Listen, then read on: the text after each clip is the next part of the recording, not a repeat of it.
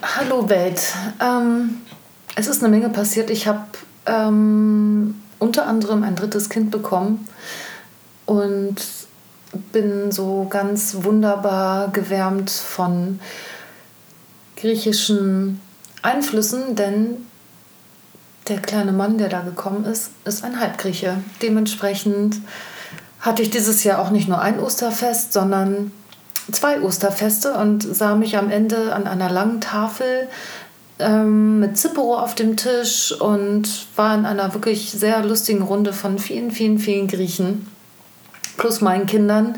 Und wir saßen da so blond und blass dazwischen, meine Kinder geblendet und schlecht gelaunt von der Sonne, während die anderen sich in diesen ersten Strahlen, Frühlingsstrahlen, Sonnenstrahlen ähm, im Monat ähm, April daran ergötzten. Ich musste mal ganz kurz überlegen, wann war das jetzt eigentlich? Wir haben Anfang Mai, es war im April, Ende April.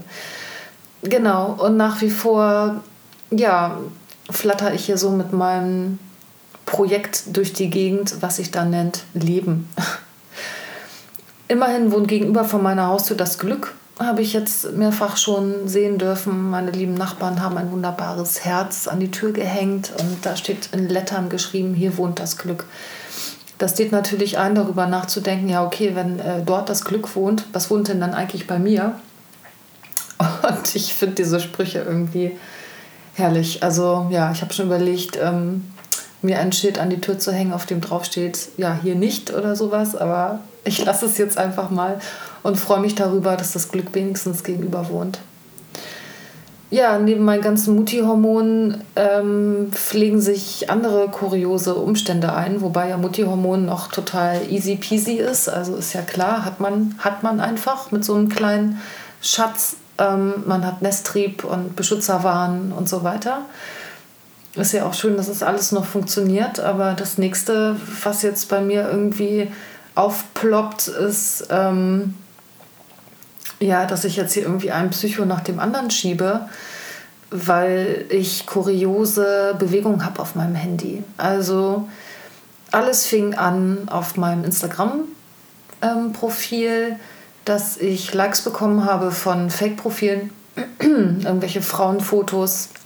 Und unter diesen Fotos standen Sätze, die teilweise auch ähm, in Verbindung miteinander standen. Also man muss sich das so vorstellen. Normalerweise lädt man ja ein Foto hoch bei Instagram und dann schreibt man darunter Malle 2015 oder so, ja.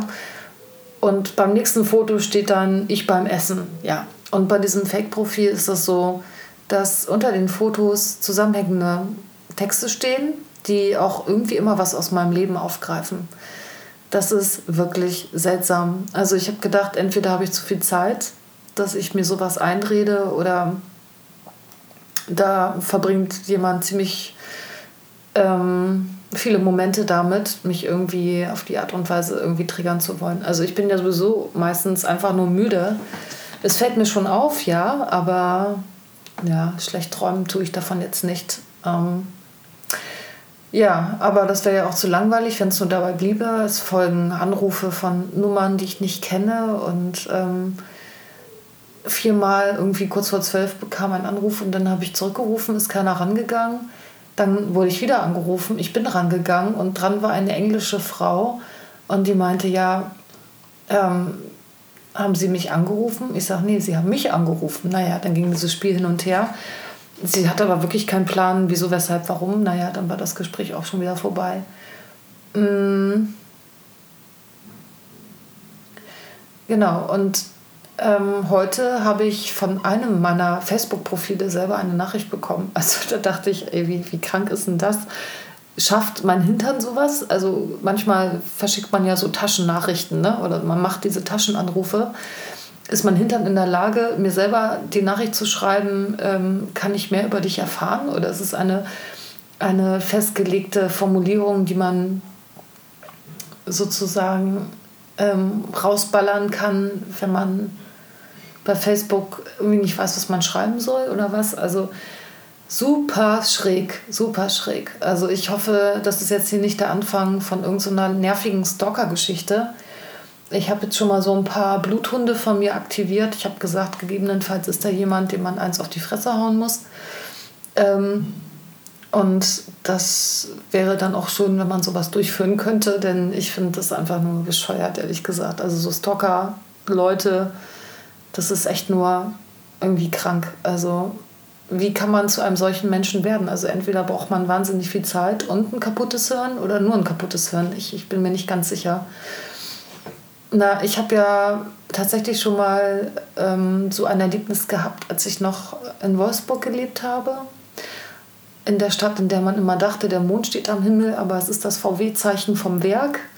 Ja, die zwei Jahre haben auch tatsächlich gereicht, aber die waren auch gekoppelt am Referendariat und das ist ja eh bekannt, dass das eine ziemlich knackige Zeit ist, die einen jetzt nicht so unbedingt launtechnisch nach vorne wirft. Also, naja, also das war Wolfsburg und äh, dort hatte ich dann auch schon mal so, ein, so eine Erscheinung. Ähm, damals war es natürlich noch ähm, analog, will ich mal sagen. Also den hatte ich dann vor meiner Haustür stehen, den Kandidaten, mehrfach. Und dann habe ich aber auch ähm, durch gewisse Kontakte ihn in seine Grenzen gewiesen. Das hat er dann am Ende auch verstanden.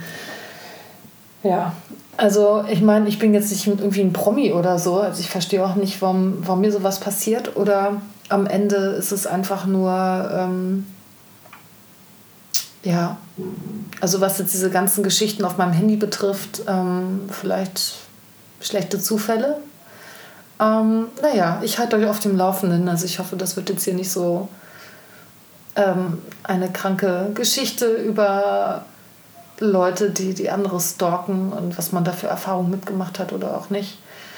Also bei mir ist es auf jeden Fall so, es weckt ähm, echt die niedersten Aggressionen. Aber da ich einfach zu wenig Zeit habe, würde ich andere darum bitten, sich darum zu kümmern. Also ich meine, das klingt jetzt so ein bisschen Mafiosi-mäßig, aber ähm, ich habe gar keine Zeit eigentlich für so einen für so einen Teenie-Scheiß. Also, naja, wobei es ja auch sicherlich Menschen gibt, die sowas ausüben, die schon etwas älteren Alters sind. Aber naja, wir lassen uns mal überraschen. Und ähm, ansonsten erfreue ich mich an meinen Kindern, die ich habe und dass ich einfach mal in Elternzeit bin und naja, diese ganzen anderen positiven Sachen, die da so um mich herum flimmern, denn ja, ich weiß, ich bin in einer Komfortzone. Es geht mir gut und ähm, das weiß ich auch wirklich sehr zu schätzen. Dann erstmal einen wunderbaren Donnerstag für allesamt und ähm, mal sehen, wie das Ganze hier so heiter weitergeht.